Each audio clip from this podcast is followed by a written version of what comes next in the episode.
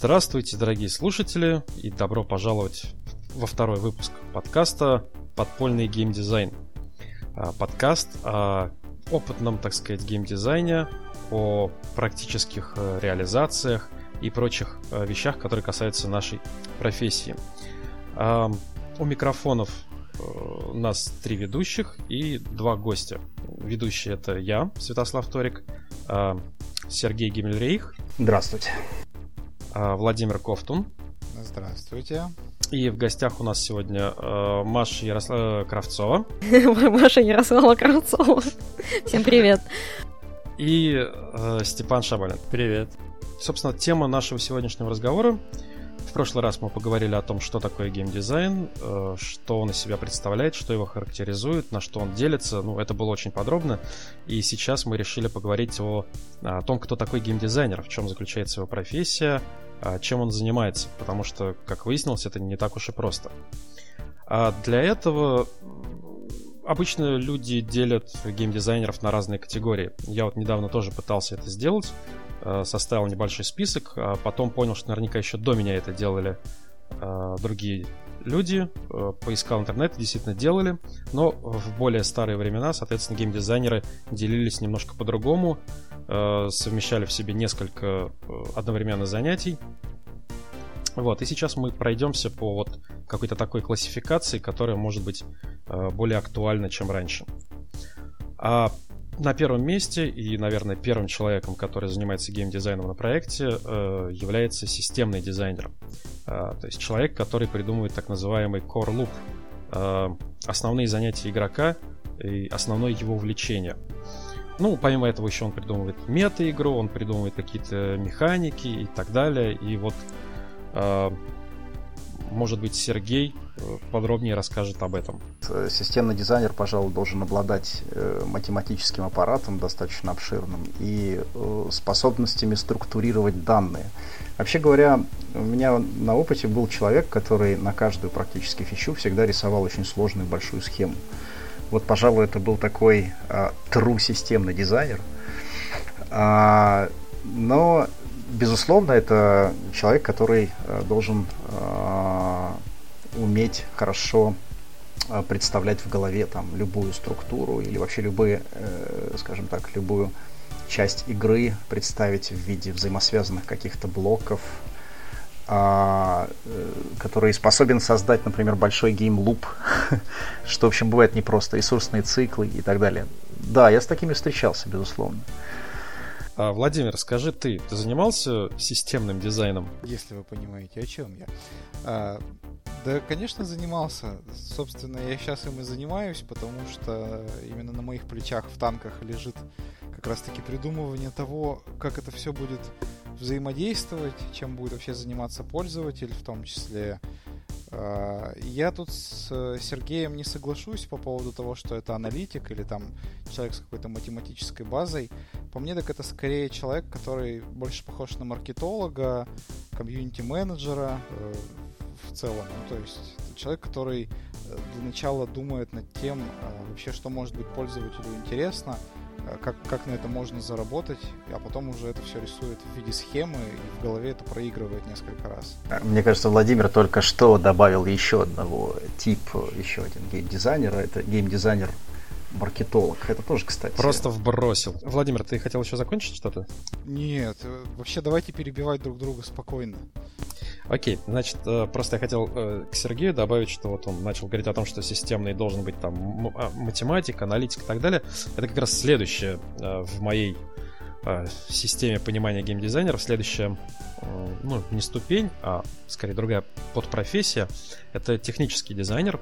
А, ну, в России больше принято слово математик. Когда там говорят, что типа я ищу там себе геймдизайнер, или вот я работаю геймдизайнером, обычно уточняют, что речь идет о математике. То есть человек, который занимается балансом. Он, а вот системщик, он, скажем, создает какую-то систему. Вот самая простая система. Есть э, игрок, есть там, скажем, PvE активность, есть PvP активность, и вот игрок ходит в PvE активность, зарабатывает там какие-нибудь жетоны, с помощью которых он ходит в PvP активность, там зарабатывает экипировку, с помощью которой он еще лучше ходит в PvE активность. И так далее, и так далее. Это вот самая простая система. Но чтобы рассчитать, сколько жетонов надо, какая экипировка должна падать, с какими характеристиками, это все делает уже технический дизайнер. Он, он занимается исключительно числами, и вот э, как бы с нами сегодня Степан, он подробнее об этом всем э, расскажет нам, как именно это все он делает. А, может быть, есть что добавить?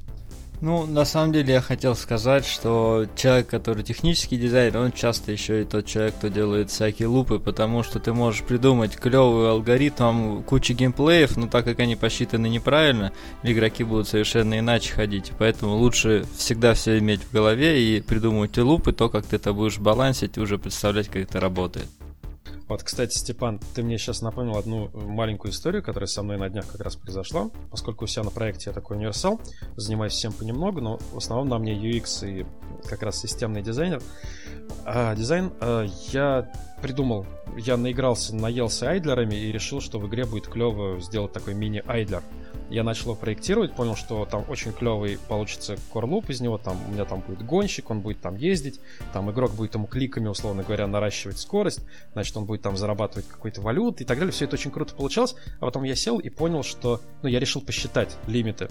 Э, у меня получилось, что в лучшем случае, э, чтобы это имело какой-то смысл, гонщик должен начинать ехать со скорости 1 см в час и заканчивать где-то в районе 10 тысяч километров в секунду. Э, тогда у меня получится хотя бы приблизительно что-то похожее на классические айдлеры с их э, десятые в, там, в 17 степени числами. Вот. Это вот хорошо, что я озаботился тем, что просчитать баланс до того, как сел подробно расписывать систему. Вот, кстати, Степан обратил внимание на то, что э, по твоей э, терминологии систем дизайнер и техникал дизайнер это должны быть это должен быть один человек, с чем я в общем-то согласен. Э, Степан, ты можешь дополнить что-то к этому? Я вот про физиков хотел сказать. Я когда шел домой, как раз думал про все что я буду рассказывать про техническую сторону и математику и все прочее.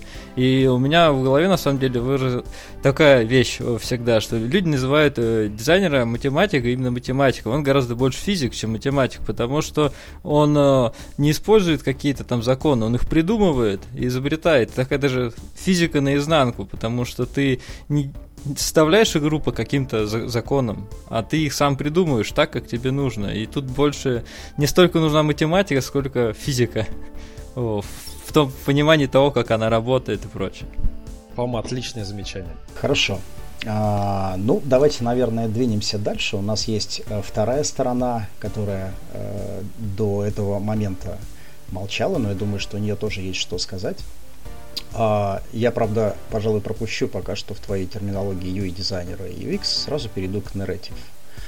А, вообще говоря, я с трудом себе представляю геймдизайнера, который живет исключительно нарративом, хотя у меня такой опыт был. Чаще всего я себе представляю, что такие люди это э, некие дополняющие люди к, допустим, главному геймдизайнеру, или которые работают обязательно в паре с э, человеком, с тем же техническим дизайнером, что ты думаешь по этому поводу, Торик? Ну, как я уже писал, э, возможно, немного ошибочно, э, нарративный дизайнер занимается тем, что он э, создает для игрока такую мотивацию двигаться дальше именно сюжетного характера. То есть она не игровая, а она, ну, она может быть реализована игровыми методами, но она именно что сподвигает игрока на движение вперед.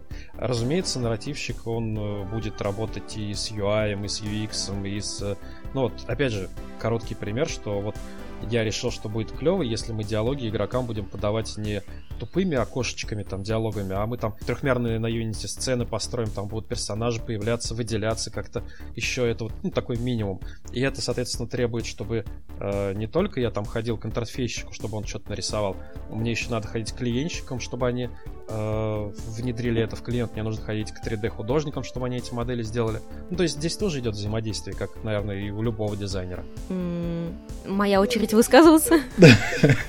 Да, Маш, давай, наверное, э, ты все-таки будешь на защите этого типа дизайнера. Вот, знаете, мне сразу, мне сразу не нравится моя позиция в этом диалоге. Я так начну с вброса вот такого агрессивного, потому что почему я защищаюсь? Почему вы меня ставите в позицию защитника? Мы Почему? просим тебя поправить нас. Мы, мы высказываем какую-то... Вот я высказываю со своей точки зрения, со своего опыта какую-то мысль. И ты эту мысль, тебе не надо именно защищаться. Ты можешь уйти в сторону и сказать, «М, нет, по-моему, все совсем не так. Ну вот хорошо, потому что напоминает на самом деле ситуацию, вот, ну, такую типичную рабочую ситуацию в геймдеве, общепринятую, когда действительно там сценаристы и нарративщики против всего остального рабочего коллектива. Но это реальность, Маша. Да, к сожалению, это реальность, и у нее есть свои причины и последствия очень негативные, но это надо лечить. И мы, наверное, здесь собрались в том числе и для того, чтобы тоже как-то вот какие-то вещи прояснить и вылечить. Вот. Что касается а, вашей трактовки того, что такое нарративный дизайнер, вот, а, Торик, то, что у тебя написано в посте, мне не нравится категорически, честно. Я вот, ну, не... Отлично, я этому только рад, потому что у нас появился повод это исправить. Я могу придраться, да, почти к каждому предложению, но при этом твой пример, который ты только что привел, да, вот с тем, что там вместо там диалоговых баблов у тебя будут кат-сцены, и поэтому тебе надо, вот он, между прочим, валиден. То есть каким-то образом, я думаю, интуитивно все немножко понимают, что же такое нарративный дизайнер, но сформулировать получается не всегда хорошо. Да я, в общем-то, про нарратив-то услышал только из твоих уст, Маша. Да, ладно, ладно, ты был на лекции Алины. Ну, э, Алина, я, честно говоря, действительно от Маши узнала, а Алину я увидел в первый раз только вот на этом девгаме, поэтому э, было приятно, что я подкрепил свои знания еще и эт- этой замечательной лекции. Ну Хорошо, да, давай, Маш, э, продолжай. Что хорошо, у нас как-то крепнет какой-то костяк э, сценаристов, нарративных дизайнеров, которые понимают, что к чему, и все это, все эти уши растут, конечно же, с э, Забугорья, где ситуация, ну, дольше существует, и поэтому более какая-то сложившаяся, что ли. А у нас вот все по такому, в, в позиции постоянных перемен. Ну вот, готовясь к подкасту, я специально перечитала учебник для сценаристов компьютерных игр, который э, профессиональные техники для написания сценариев компьютерных игр называется, если в корявом переводе. И там есть глава, посвященная нарративному дизайнеру, потому что вот, ну, если так сразу разграничивать, мы говорим сейчас о геймдизайнерах и нарративных дизайнерах, совершенно справедливо причисляя нарративных дизайнеров к геймдизайнерам. Но, внимание, э, нарративный дизайнер это действительно не сценаристы, и сценаристы это не обязательно нарративные дизайнеры. То есть это две разные профессии, которые могут не сочетаться в одном человеке. Вот тут всегда путаница, кстати, возникает. Э, Я действительно не представляю до сих пор до конца, э, что же такое нарратив как таковой. Слово, вот несмотря на то, что многие ругаются на то, что нарратив это какое-то странное слово, англицизм, который мы тут заимствуем, почему нельзя взять хорошее русское слово повествование, на самом деле слово нарратив в русском языке имеет довольно долгую историю и пришло к нам из Франции, а не с вот сейчас вот э, в современную эпоху, гораздо раньше. И у него есть какие-то свои объяснения, которые не совсем покрываются понятием повествования. То есть нарратив и... Ну, обычно как объясняют, что нарратив — это повествование, но это не совсем так. У повествования есть какие-то свои значения, которых нет у нарратива, и у нарратива есть значения, которых нет у повествования. Чтобы прям вот совсем просто объяснить, повествование — это процесс рассказа истории. Он подразумевает, во-первых, процесс, а во-вторых, последовательность. У нарратива этих э, дополнительных значений нет. Нарратив не про последовательность и не про процесс. Но нарратив, в отличие от повествования, про средства рассказа, про способы, про инструментарий. И вот этого значения инструментария нету у слова повествования. Поэтому нельзя полностью заменять одно слово другим. Нельзя говорить, что нарратив это повествование. Фиг ли вы тут выдумали нам еще, один, еще одно слово ненужное. Да. Ну, это понятно. Это звучит, по крайней мере, уже как-то Да, и более вот здесь- адекватно. Да. становится понятно, а что такое, что такое нарративный дизайнер, и почему отдельный человек существует, и какая-то отдельная должность для этого существует. Потому что весь корень вообще занятий нарративного дизайнера как раз лежит в этой области значений инструментарий. Потому что, смотрите, вот есть игры, да, есть игры, которые, там, предположим, про механику и больше про геймплей какой-то, да, есть игры, которые больше про историю. Тут мы спорить не будем. Но если вот, предположим, у вас в игре есть история, которую вы действительно хотите туда не просто запихнуть, чтобы что-то было там, какие-то бабы тексты периодически вылезали, которые все равно никто не читает, персонажи, которые не вызывают никакого сочувствия и просто такие статисты картонные, и что происходит, тоже игроку не совсем понятно. В общем, если вы хотите как-то сделать, чтобы там действительно была история, которая, ну, имела смысл, да, имела какое-то значение и вот мотивацию, да, о которой Тоторик говорил, а, вы обычно обращаетесь ну, к сценаристу, который умеет писать истории. Вот сценаристы и писатели это такие специальные люди, которые действительно учатся писать истории, придумывать истории, потому что... Слушай, Маша, извините, прибью. А вот чем писатель отличается от сценариста? Потому что вот в моей парадигме было так, что писатель, он придумывает какие-то такие общие вещи, какие-то там ходы сюжетные, какой-то мир и так далее. А сценарист, он такой, знаешь, это молотильщик, который там пишет отдельные кусочки, диалоги, там, эпизодики и так далее. Ну, я бы сказал, мясо набрасывает, да, вот. Э, Деление тут идет э, из других медиумов, правильно, из литературы и из кино. Э, разница в типе мышления, действительно. Все-таки писатель – это человек, который мыслит прозой, который знает, как писать прозу. Игровой писатель – это человек, который пишет нобелизации или пишет большие куски внутриигровых текстов, например, там книги какие-нибудь, да? Вот там биографии персонажей. Он умеет красиво писать прозу. А сценарист умеет строить историю визуально – Сценаристов специально отучают палками бьют, чтобы они ни в коем случае в сценарии не писали как книжки. Сценарий визуальный. В сценарии ты не видишь внутренних монологов персонажа. Ты видишь, что он ходит по комнате и перебирает руками предметы. И из этого ты можешь догадаться, что, наверное, он чем-то обеспокоен и не может себя найти себя, да, как-то себя занять. То есть сценарист... А, Маш, я правильно понимаю, mm-hmm. что, по сути, следующим этапом э, является работа э, нарративного дизайнера, который должен э, создать как раз вот эту вот атмосферу, в которой находится игрок, для того, чтобы он по-настоящему почувствовал вот этот мир, который описал там, э, не знаю, писатель или кто-то там, геймдизайнер, и почувствовал, э, скажем так, вот эти взаимоотношения героя с этим миром и с персонажами, которые действительно принадлежат этому миру. Да, именно так. У нас ведь какая проблема? Смотрите, мы уже до, до, э, дошли до того, что у нас появляются сценаристы, которые придумывают для игр истории, да, которые нормальные, красивые истории, которые сделаны по всем правилам, как, это, как должны рассказываться истории, где конфликты, где перипетии, где персонажи, которые вызывают сочувствие, да. Вот. Но следующий этап, с которым игры сталкиваются, это с тем, что теперь вот эту всю красивую историю, написанную на бумажке, надо как-то игроку выдать интерактивно. И вот здесь вот приходит нарративный дизайнер, который не обязательно автор этой истории.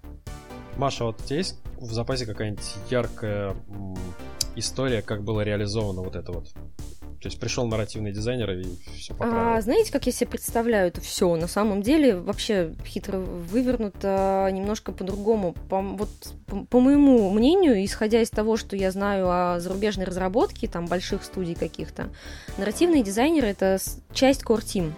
По сути, эти функции на себя сразу же берет, например, креативный директор, который всю историю придумывает, да, или, ну, геймдизайнер, который занимается вообще это всем, швец, жнец, надудей, грец. То есть кто-то есть в команде на самом старте, когда вы только начинаете прототипировать, когда вы только вообще задумываетесь о том, что же у вас будет за игра, для кого она будет, какой она опыт будет передавать. Уже на этом этапе у вас есть в команде человек, который знает, он это не знает, этим он это словом, словом называет или другим словом, но он выполняет, по сути, функции нарративного дизайнера. Это тот, кто думает, как эта история будет игроку рассказана. Будут там диалоги, будут ли они разветвленные, будут ли там развилки сюжетные, будут ли там кат-сцены, на движке они будут, или они будут встроенные, или как-то еще мы обойдемся. А может быть мы сделаем игру вообще без текста, и они у нас будут разга- разговаривать там иконками, да, как в машинариуме. Вот это вот все относится к работе нарративного дизайнера. А, ребят, мне кажется, что Владимир у нас уснул или нет под своим микрофоном за 350 тысяч рублей. Крикните ему там в ухо пробитие. Причем здесь пробитие? Ага, просто есть контакт. Я просто наслаждался тем, как, как Маша нам рассказывала. Та танки все-таки очнулись, да. А и, и вообще как бы даже не возразить ничем. Владимир, ну неужели тебе нечего добавить э, к этой замечательной пламенной Неужели речи? ты не занимаешься там где-нибудь по ночам под светом фонаря нарративным На- дизайном? Нарративом. Не, мне, мне кажется, что он даже залазит в некую башню танка, у него дом просто картонная башня танка, значит, он туда забирается и мыслит себя, скажем так, вот в бою, и таким образом пишет нарратив для будущих... Рисует а... диалоговые баблы на картонных стенах. На, на картонных стенах, да. Прекрасно, по-моему. Нет, я не, я не занимаюсь нарративом в танках нет нарратива. Как же нет? А как же каждая история, каждая битва, как э, в последний раз, и потом ветераны на форуме пересказывают, что вот. Мне кажется, как раз нарратив может рождаться в том числе и на форуме. Маш, разве не так? Именно так. Вот, прекрасно. Да, так, есть, есть такая серия игр Football Manager. Там самая крутая тема в комьюнити это ребята, которые играют и потом расписывают, как они играли. Все правдоподобно сюжетника там. Ну, оно похоже как на книгу чем-то, но вот именно играют и пишут историю то, как они со своим клубом пришли к успеху или к провалу, как там все эти матчи игрались и прочее. И это пользуется большой популярностью, есть конкурсы у них там награды за лучшую историю и прочее. Хотя игра про таблички реально. Ну вот, знаете, мне кажется, это то, что, что отличает игры от других как раз медиумов и других способов рассказывать истории, когда в играх вы реально можете спрятать все свои, весь свой нарратив так, чтобы игрок его построил себе сам и наслаждался тем, что он, в общем-то, сам себе эту историю сделал. И для него это круче, чем то, что ему выдают специально как-то. Это было в свое время, в 80-е, э, очень хорошо, как это сказать, имаджинировалось в головах игроков э, недостаток графики в различных Да, я то же самое сейчас вспомнил. А, например, у меня был э, компьютер тогда Синклер, Spectrum, и, собственно, была такая игра замечательная, всем известная, Элита. Вот, она была настолько примитивная, вот эти вот тонкие проволочки, которые представляли собой кораблики и точечки в виде звезд.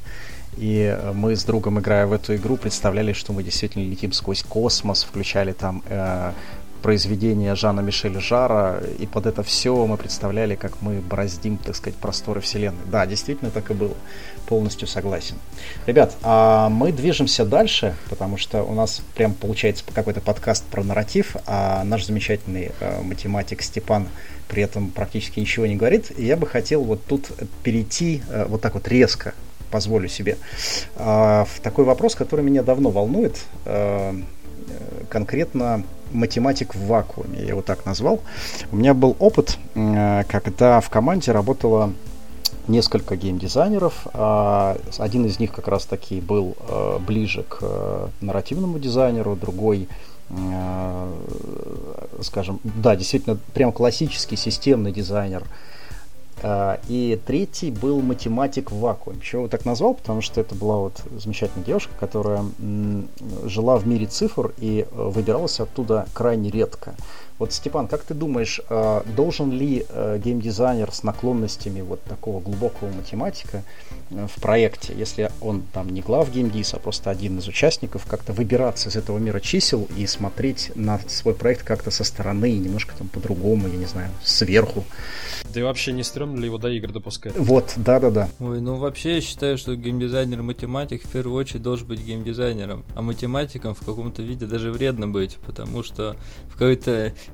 происходит а замещение геймдизайнера математиком, и не очень это может хорошо быть.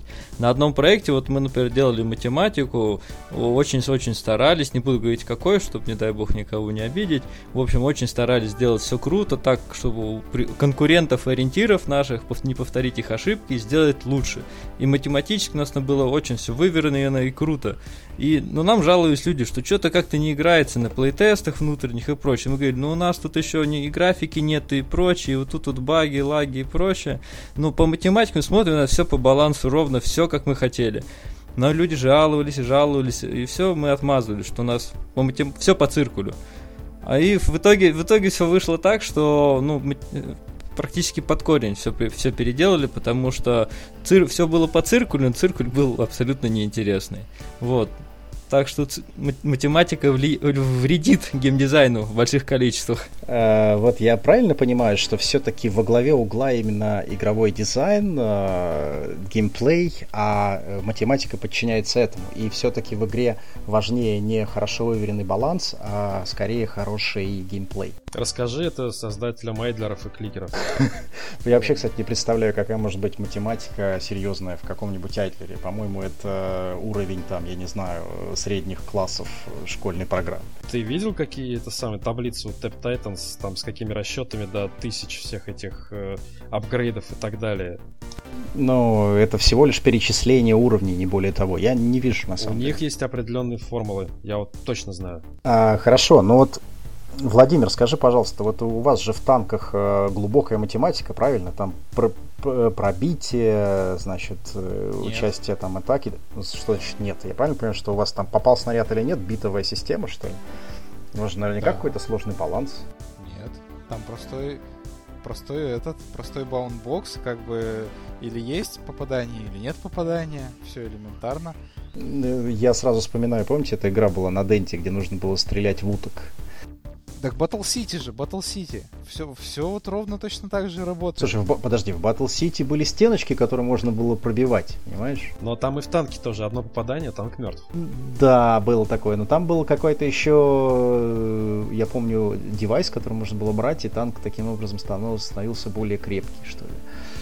Да, и там даже враги были, у которых было больше одного вот, хп. Вот, значит, какая-то математика там есть, поэтому, Владис... Владимир, мне кажется, это как-то странно слышать от тебя такое. А ты вопрос-то задавай, ну, то есть ты хотел вопрос задать. Д- да, допустим, у нас есть сложная математика. А ты говоришь есть... нет. Так, вопрос. Вот, собственно, роль. Вот ты же геймдизайнер, правильно, танки онлайн. Вот скажи да. мне, пожалуйста, у тебя же основная роль получается, это роль балансера, то есть математика. Нет. Да? Отлично, но не нарративщик же, правильно? Конечно. Так он же уже сказал, что он не занимается нарративом. Ну, только да. по ночам в башне на картонных э, стенах, да. Я как раз вот тот вот системщик, про которого Торик говорил в самом начале. Ага, Почему? ну то есть не грамма математики, но системный подход. Да, да, да. А балансом у меня занимается мой напарник. А, вот как раз напарник у тебя выполняет роль того самого геймдизайнера математики, правильно? Да, Слушай, а какая-то самостоятельность у твоего напарника есть? Он может какие-то свои там идеи, исходя из своей математики? Вообще полная. У нас с ним какое разделение наших обязанностей? Я занимаюсь э, инфраструктурой игры, ну то есть всей вот этой обвязкой в виде там чатов, гаража, списка битв, логикой работы вот этого всего. Он занимается исключительно геймплеем. И он там себя ни в чем не ограничивает. Э, слушай, Владимир, так у вас же есть, наверное, какой-то э, лидер, да, в частности ты?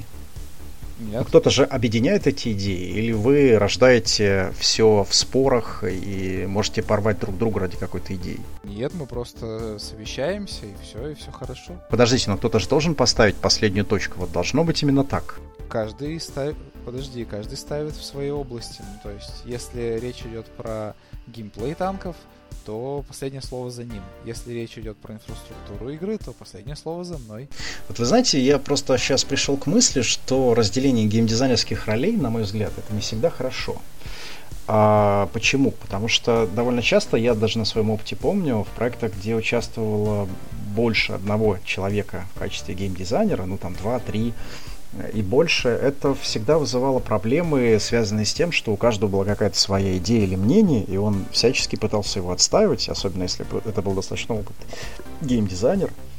Вот, и приходилось довольно туго, особенно когда аргументы есть и с той, и с другой стороны. Вот, собственно, вопрос, как разруливать в эту ситуацию. Может быть, действительно должен быть лид геймдизайнер среди них, там, вот я могу сказать э, со своей, опять же, колокольни. У меня вот сейчас там в подчинении, условно говоря, 4 геймдиза. А, каждый, конечно, обладает какой-то своей самостоятельностью, но последнее слово, там, скажем, всегда за мной, за креативным, там, за продюсером, в зависимости от области. А, и мы, разумеется, спорим. Мы спорим о юзабилити, мы спорим о той же математике, об интерфейсе, мы всегда обо всем спорим. Как бы мое слово, оно, конечно, решающее, но если я слышу грамотный аргумент от человека, я говорю, блин, вот ты прав, давай делать вот как ты предлагаешь. Хорошо. А, Давайте двинемся дальше. Вот у меня замечательный есть вопрос, он такой в лоб прямо. Я его хочу задать Маше. Что, на твой взгляд, важнее, сюжет или баланс? Хо. Хороший вопрос. Знаешь, я тебе как отвечу. Мне кажется, важнее всего опыт игрока и цели, которых ты хочешь достичь. Если твоя игра про то, чтобы доставить игроку каким-то образом какую-то цельную историю, то сюжет будет во главе угла, и все решения геймплейные в том числе будут приниматься под э, приматом сюжета. Если же игра больше про какой-то, ну, про геймплей, да, и история там играет подчиненную функцию, скажем, действительно мотивации, просто объяснение событий какой-то каких-то, то наоборот. Как пример могу привести, вот у меня недавно был хороший разговор, мы обсуждали как раз Portal, когда а, Portal это пример игры с прекрасным сюжетом, да, как бы никто спорить не будет, которая шла не от сюжета, а шла от механики.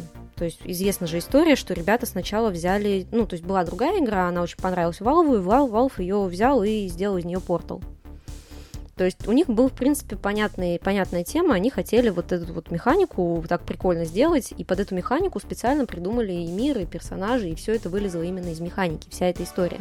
Даже донесение ее через монологи Глэдис. Вот. Так что все зависит от цели и от того опыта, который ты хочешь игроку дать. Ясно. А, Степан, что ты думаешь по этому поводу? Ну, на мой взгляд, баланс он включает, не, он же не только математика, баланс вообще всего. Если тебе игра не сбалансирована, то и толку никакого не будет, и будет тот самый опыт портиться. Поэтому, конечно, баланс для меня важнее, потому что, ну, у тебя будет мало сюжета в игре, и она от этого потеряет. А бывают игры, которые все у них ну, вроде слабенькая, но игра целостная как раз из-за того, что там все компоненты игры сбалансированы между собой. Например, как Darkest Dungeon. Вот. Ну, слушайте, друзья, наверняка же бывает э, игра, в которой вообще нет необходимости делать баланс. Ну, например, какой-нибудь там The Walking Dead или там Wolf Among Us, там, какие сейчас я вспоминаю. Ну, кстати, даже, даже в Telltale'овских квестах все равно нужно делать какой-то баланс между ну, он другого рода, он не математический, он скорее баланс... Э, Нарративный.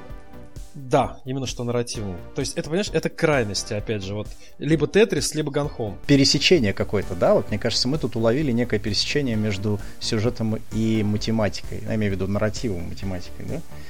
То есть что-то же, Маш, наверное, есть такое, где нужно э, нарративному дизайнеру подумать и построить какую-то структуру. Смотри, а, как мне кажется, это все просто выясняется, когда ты доносишь историю до игрока, да, например, в тех же Талтейловских играх, тебе надо очень четко балансировать вот эти все самые перипетии, конфликты и прочее, чтобы у тебя каждый яркий момент был должным образом подготовлен для игрока, то есть ему предшествовала какая-то там пауза, да, ну, подготовка, и должен быть закреплен. И если ты будешь делать, например, несколько подряд таких сильных моментов, они могут смазаться из-за того, что они идут подряд, и игрок не успевает каждому из них уделить должное внимание. Это же тоже баланс получается. Баланс истории ее донесения. Ясно.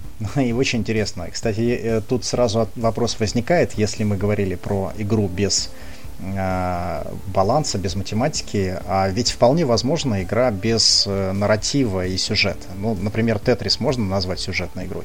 Хотя там нарратив есть. Кстати, недавно об этом даже в, гейм, э, в геймдизайнерском чатике обсуждали.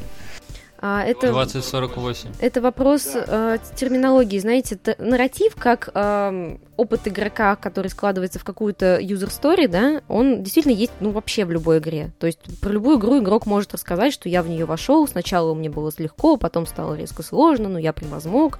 Ну, можно ведь рассказать? Можно. Даже в Вайдлерах. Ну, с натяжкой. Просто мы тут говорим, скажем, о том, что, что все-таки превалирует. Понятное дело, есть э, игры, скажем, ну, пусть это будет называться со слабым нарративом, да, и игры, где там с сильным нарративом, где он играет большую роль, где все это сложнее гораздо сделано. А, Торик, мы тебя потеряли.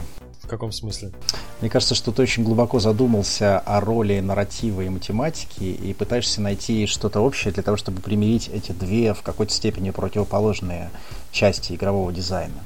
Ну, ты знаешь, если сделать игру, где у тебя в нижней части экрана, там, скажем, арканоид, а в верхней части экрана мист, то, может быть, что-то получится такое, что ты одновременно должен и как-то активно, э, быстренько придумывать э, и управлять биткой, и одновременно с этим делом э, путешествовать по таинственному острову и выяснять его тайны.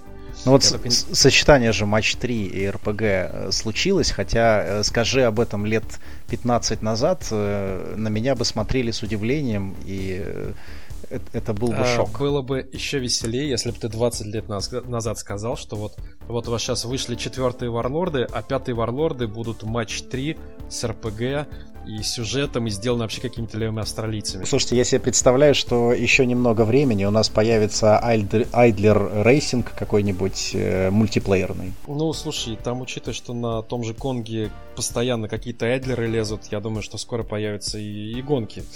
Торик, ты не, не пытался предложить в своем проекте э, механики Айдлера вот именно для гоночных каких-то? Э, я же рассказывал про вот эту маленькую историю, когда я пытался это сделать, ну, такой левый активити, а именно так, чтобы ну, большой проект. Ну, кстати, кстати, кстати, движок есть, все есть, аудитория есть. Но, правда, там, конечно, не... вряд ли дракрейсеры, true дракрейсеры будут играть в этот тайдлер, кликер, что угодно. Но идея, да, заманчивая. Хорошо. Ну вот мы э, как бы метаемся пока что между двумя вот этими замечательными э, сторонами. Я вдруг сейчас подумал, что мы не затронули э, такую роль э, геймдизайнера, как геймдизайнер-менеджер. Я довольно часто сталкивался, да и сам, честно говоря, участвовал в этом неоднократно, что геймдизайнер э, брал на себя роль э, там либо PM, либо продюсера. Мне кажется, например, сочетание продюсер и геймдизайнер вполне имеет право на жизнь. А, поэтому эту роль, вот я, например, в твоей статье совершенно не обнаружил, чем был крайне удивлен, хотя она довольно распространенна. Потому что, э, во-первых, нужно дать определение, что такое продюсер или э, что такое вот... Ну, PM, PM-то понятно, но PM, он, э, как тебе сказать, он заведует ресурсами, он, у него своя игра там, которую он себе дизайнит. Ну да, по сути, он такой своеобразный завхоз на проекте, да.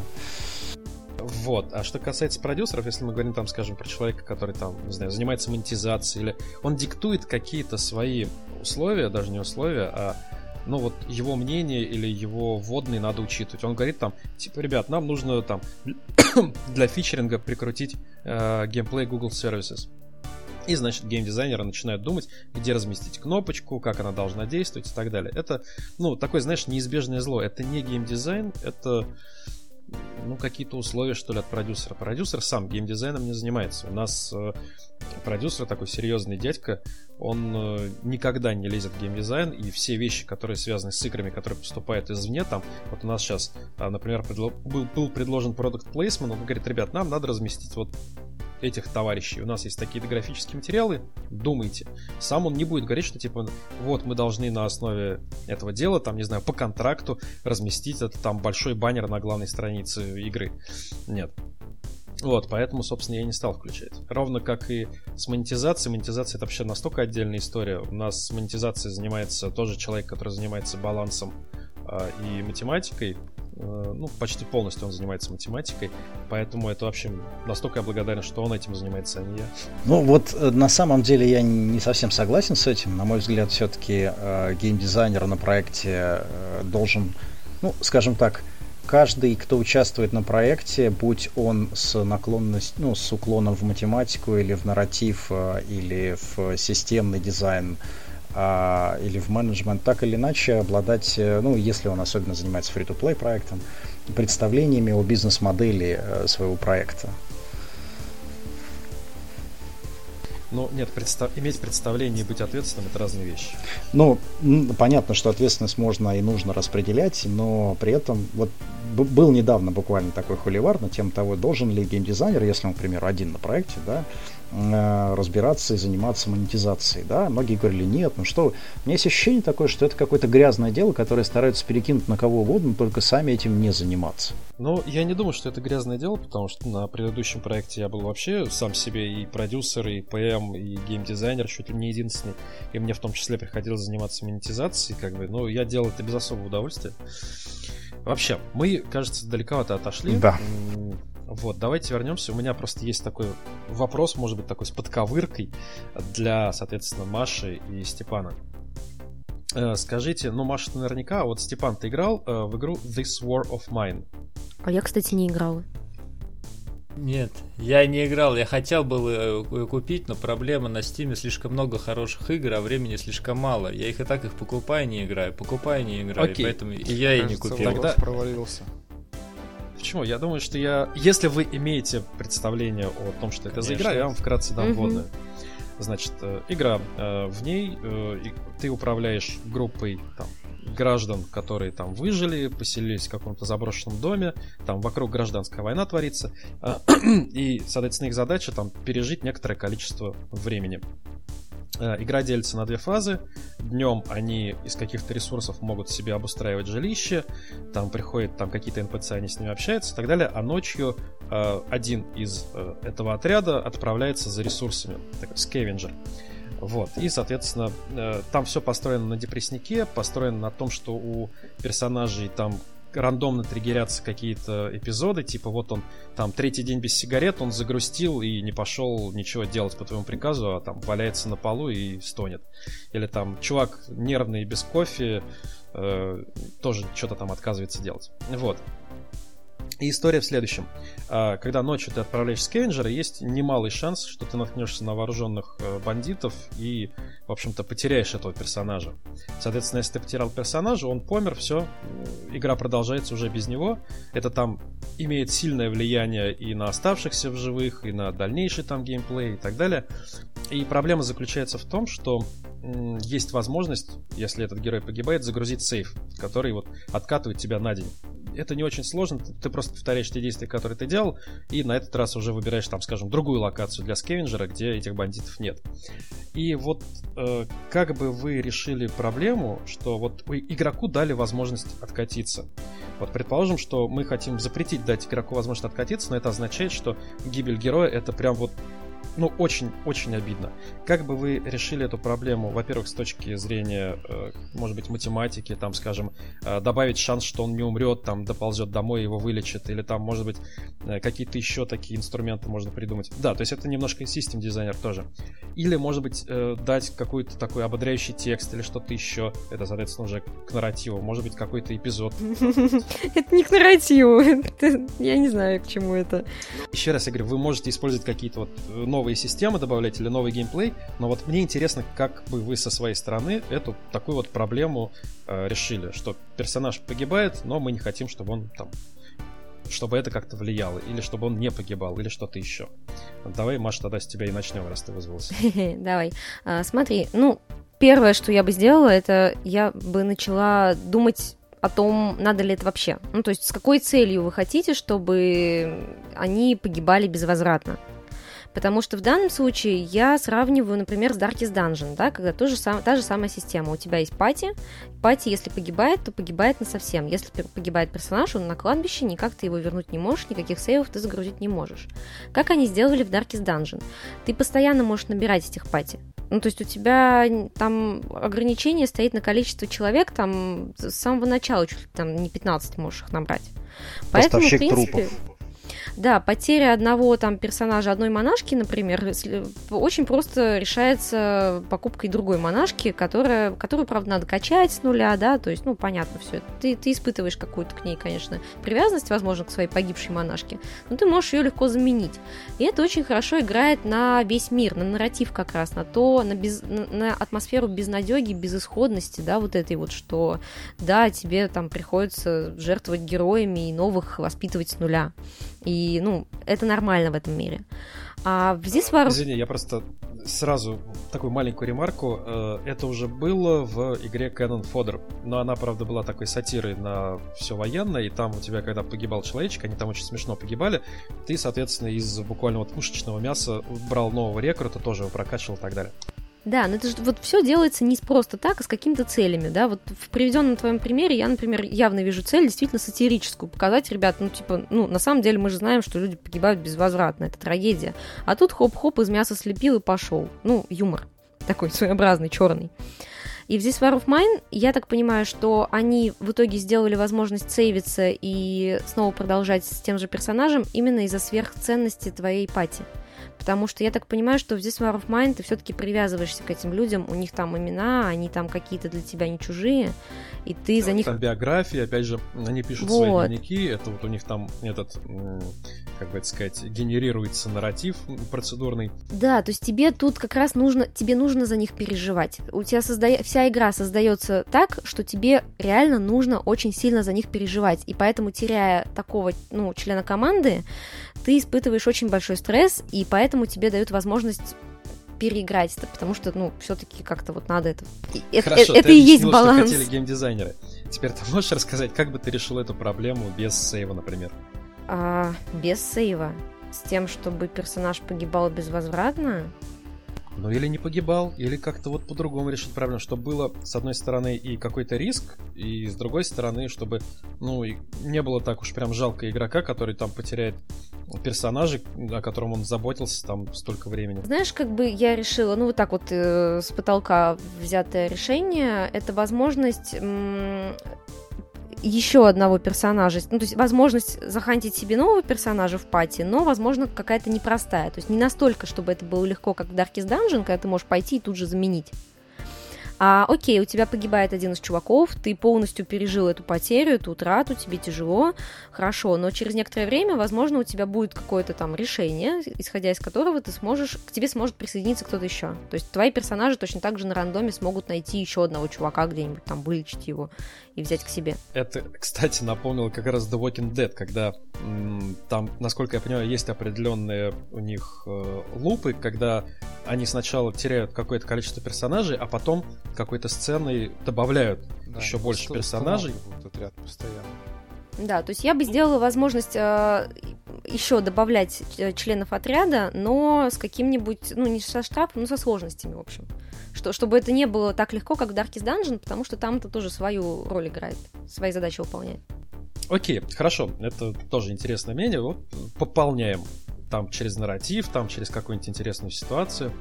А, Степан, а ты бы как-то математически смог решить эту проблему?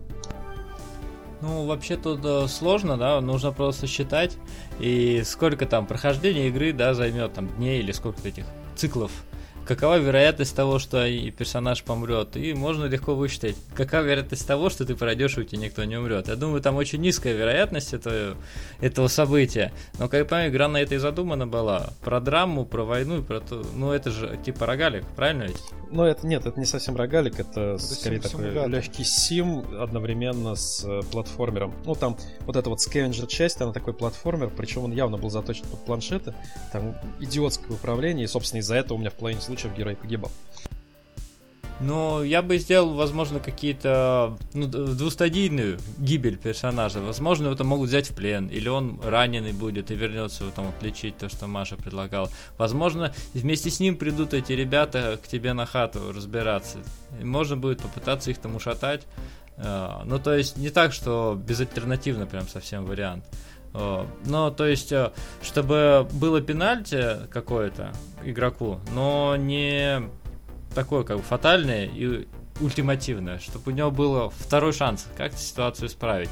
То есть, ну, просто может, сразу в половину такие негативные штуки изменятся, и, возможно, сама вероятность того, что ты проходишь без смертей, повышается, и сейф э, здесь уже будет не так нужен. Как я понимаю, сейф-то у них, по сути, костыль, потому что они хорошего решения нашли, а если делать этот скавенджин халявным, то получается, ну, геймплей не очень челленджен получается, правильно? И драма не драма.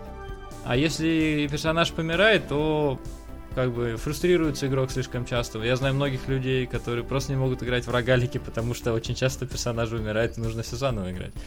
Вот. Поэтому сейф здесь был такое компромиссное решение. Может быть, можно было... Ну, и оно дешевое. Более дорогое решение это как раз вот эти вот дополнительные сцены с э, там с пленом, с ранеными персонажами, с, там, с э, тем, что они к тебе домой приходят и прочее. И это гораздо дороже, поэтому тут уж надо выбирать. Э, вы знаете, у меня ситуация была интересная, как раз таки похожая, когда я бросил игру именно из-за того, что я потерял очень ценного персонажа. Это была игра Warhammer Quest э, на iOS. И мне кажется, что это одна из причин, кстати, э, плох, плох, скажем так, э, того, что она не очень успешна была. Вот, там э, ты собирал тоже партию из четырех персонажей и долго-долго их прокачивал, развивал. Это довольно непросто было.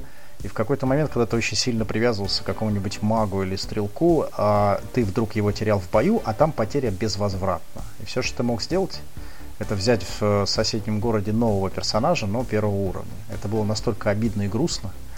Я говорил, ребят, ну хотя бы дайте донат. Я готов 500 рублей заплатить за то, чтобы вернуть этого несчастного персонажа. Это было страшно обидно. Решение, конечно, о безвозвратной смерти это очень хардкорно. А, может быть, Степану или Марии хочется рассказать что-то от себя про свое занятие. Степан? Ну, рассказать можно на самом деле очень много.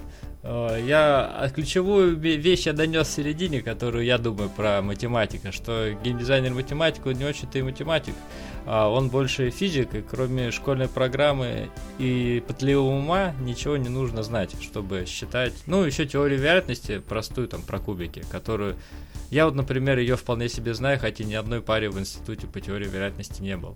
Вот, то есть это на самом деле достаточно простая э, работа и интересная, и никаких специальных навыков не требует. Вот, как, в отличие от того, что многие думают. Ну, на самом деле, мы отдельно будем еще посвящать э, подкасты отдельным профессиям. Просто сейчас мы хотим такой овервью сделать э, с вашей помощью. А, окей, с математиками понятно. Может быть, Маша скажет э, нам, я не знаю, откуда берутся нарративные дизайнеры. Ну, понятно, что они в капусте находят. Да, хороший вопрос. Мне кажется, э, ну, мне не кажется, а насколько я знаю, как это происходит с людьми, люди приходят с двух сторон. И либо сценарист понимает, что ему недостаточно просто написать текст, отдать его геймдизайнеру и надеяться, что в игре все будет хорошо, как он придумал, да? То есть степень влияния сценариста на продакшн, она минимальна. Она и в кино минимальна, и в играх тоже, к сожалению. Поэтому человеку, ясен пень, хочется, чтобы то, что он как бы сделал, было на достаточно хорошем уровне перенесено в игру. И вот тут он начинает немножко качаться в геймдизайнера. Это то, как было со мной, потому что меня наняли изначально только тексты писать. Вот, но проработав два года, я потихоньку начала во все это вникать, мне это все дело понравилось, я начала в игры играть, ее мое, и начала качаться в геймдизайнера, таким образом став нарративным дизайнером, потому что считать я так и не научилась. И другой способ это когда геймдизайнер, который, ну, изначально имеет больше такой, не знаю, логический, математический, возможно, склад ума, когда он начинает интересоваться историями, он понимает, что игры, которые ему, например, нравятся как игроку, они все про, про сильные истории, про какое-то донесение, он начинает uh, уже разбирать, там, читать какие-нибудь сценарные книжки, да, разбираться о том, как же это делается и как это лучше доставить игроку.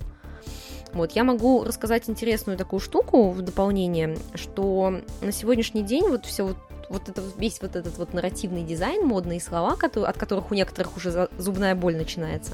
На самом деле на Западе-то они не модные, они как бы есть и есть, есть профессии, есть люди, которые там работают, все нормально, никаких холивар. Нарратив, оно прям такое зубодробительное. Да, да. Прям Маяковский живой. Просто, знаете, вот когда мы... Вот у нас всякие вот эти вот терки насчет терминов, да, нарратив, повествование, когда говоришь с иностранцами, они не понимают, в чем проблема, потому что для них это, ну, нормальное, обычное их слово, правильно, которое, у которого есть свое значение, и нет у них никаких с этим проблем. Но э, при этом какой-то особенной, там, не знаю, теории обучения, конечно же, нет нигде, точно так же, как и с геймдизайном. То есть есть пара книжек, пара учебников каких-то вот написанных энтузиастами, но системы особо нет. И м, вот последнее время время начали появляться какие-то системы, например, метод четырех слоев нарративного дизайна. По-моему, фактически это единственная система, которую я знаю, которая хоть немножко дает какую-то методику проследить, насколько же вот нарративный дизайн, нарратив в вашей игре сделан правильно. Вот. Маш, чтобы мы не ушли даже на второй слой, я думаю просто... Я не буду рассказывать сейчас об этих четырех слоях, ты не бойся. Я, я хочу интересное рассказать. Хотя это тоже, конечно, Маш, мы обязательно посвятим целый подкаст нарративу и да, да, я, собственно, хотела рассказать самую, ну, такую штуку про то, что все вот эти вот поиски какой-то того, что же такое нарративный дизайн, э, этим всем занимаются в мировом геймдеве сейчас э, люди, которые делают хорроры, которые делают игры-ужастики. Это Frictional Games и астронавты, которые Адриан Хмеляш и Томас Грипп. А слушай, а ты играла вот в то, что Савченко со своими делал для iPad хоррор там Infir We Trust или что-то такое? Нет, не играла. Даже не Просто слышала. ты перечислила вот там... А, ребят, Томаса Гриппа и Адриана Хмеляжа? Да, я просто подумал, можно ли поставить в один ряд с ними вот этот проект. Ну, нет, так нет. Ну, я не знаю, да. Я просто вот эти ребята, они без относительно того, нравятся или нет их хорроры, ну, страшны они или нет. Э, фишка в том, что нарративом занимаются именно ребята, которые делают игры-ужастики. Почему? Потому что как ни странно, это такой жанр игровой, который без нарратива вообще не, не существует. То есть нельзя напугать игрока механикой. Не получится. Надо по-любому создавать контекст, атмосферу, историю. Ну, может быть, это касается не только ужастиков, может быть, это еще, еще касается, ну, адвенчур, например, в целом. Но при этом, заметь, как бы авторы адвенчур не особо-то в теорию вникают. То есть, вот, знаешь, проблема в, в адвенчурах в том, что это достаточно сформировавшийся жанр, который по накатанной идет. Поэтому сейчас не очень все с ним хорошо. Потому что люди знают, как делать адвенчуру, они знают, вот возьми сюжет, прикрути к нему pixel hunting, и у тебя будет игра. Ну, так и есть, потому что на протяжении последних, может быть, лет 25 точно в адвенчурах не менялось, наверное, почти ничего. Ну, вот это, знаешь, не самый лучший нарративный дизайн на самом деле. И, честно говоря, между нами я не так люблю адвенчуры играть, потому что они страдают вот проблемами геймплейными и балансом, по-моему, очень сильно. Многие. Ну, если мы говорим про классический э, действительно pixel hunting, там со смерджением предметов и прочими вот этими вещами, от которых только голова болит. Есть же, э, ну, такие мутировавшие из э, hidden object адвенчуры, с, в которых меньше головной боли, но там всякие пазлы есть, там всякие да. квестики. А вот там как раз интереснее все гораздо, потому что там ребята немножко еще творчески подходят. Ну, не все, конечно. То есть тоже рынок такой, ну, как обычно, 90% всего трэш, да, и 10% есть действительно интересных игр, в которых люди, ну, с фантазией подошли к тому, как можно историю рассказать вот этим вот Hidden Object Puzzle Adventure. Ну да. А, кстати, забыл спросить, ну, тоже я добавлю сейчас вопрос. Скажите, дорогие гости, а в какие игры вы сами играете? Степан? Я думал, тебе уступить. Ну я тут говорю, говорю, говорю, говорю, давай ты говори. Ну, вот я как раз э, обычно играешь в игры, которые делаешь, потому что нужно же делать их, поэтому играть. Вот. Ну и играю в основном всякие синглплеерные на стимчике, очень много разного всякого. Но не трендовые игры, там футбольный менеджер, вот последнее, что купил, Darkest Dungeon, вот у него играл на выходных. Еще Kerbal Space Program, вот вообще фаворит последних моих двух лет, наверное. Самая лучшая игра, которую я играл. А ты э, как-то связываешь э, свою работу с теми, ну, с выбором тех игр, в которые ты играешь? Ну, на самом деле нет, потому что часто я делаю мобильные игры, фри-то-плей, я играю, в принципе, ну, на Steam. Понятно, что я играю и в мобильные какие-то, там, что-то смотрю и прочее, но именно для себя я играю вот именно в старинные синглплеерные, может быть, а, в какие-то онлайновые, типа World of Warships, там, Sky, Skyforge чуть-чуть играл. Вот. Ты, Маш, во что играешь? Сейчас как бы так это начать-то, чтобы не расплестись снова по, по, по древу мыслью. Я сейчас, вот конкретно сейчас, у меня период жизни, я очень полюбила рогалики. Вот Darkest Dungeon открыл мне просто космос вот этих вот вселенных, когда история делается мной из игры, то есть игровым процессом самим, а не какими-то заготовленными кат-сценами. Мне ужасно это понравилось, и вот э, мои любимые в этом плане Darkest Dungeon и Out There. Outzer вообще просто я в нее залипла, и она такая атмосферная, и там так это все здорово замаскировано, ну, под, под вот, э, под рандом. Очень понравилось. И э, чтобы отдохнуть, честно, вот в хопы обожаю играть. То есть вот когда мне надо разгрузить свой мозг и поиграть во что-то для души, я играю в какие-нибудь клевые Hidden Object Puzzle Adventures. Мне даже не стыдно, потому что там бывают очень тоже интересные истории и интересные геймплейные решения, которыми наслаждаешься. Никакого таймпрессинга, никаких там тебе челленджей. А скажи, Маш, а ты черпаешь из э, тех же хопа какие-то приемы, может быть, нарративные, которые тебе нравятся которые ты используешь в своей работе? А, слушай, это вообще очень интересный вопрос, откуда мы что черпаем. Мне в этом плане нравится Джесси Шелл, который рассказывает историю про жонглера когда вот он жонглировал и встретил крутого старого жонглера, которого все пытались повторить, никто не мог. А жонглер объяснил ему, что он черпает вдохновение там в полете лебедей, в танце балерины и в горении огня. И вот, как ни странно, я себя, например, с месседж квестом ловлю на том, что интересные какие-то решения, которые я использую в игре, ко мне пришли совсем не из игр. Ну, то есть какая-то вещь возникла в голове, когда я там читала циклы про Анжелику, например какая-то еще откуда-то пришла. Я боюсь даже спросить, какие идеи тебе пришли в голову после цикла про Анжелику. А не поверишь, вот это наша цель говорящая, да, которая постоянно возникает, и необходимость держать у игрока постоянно цель перед носом, она ко мне как раз пришла из Анжелики. Потому что вот Анжелика, она очень геймдизайнерская.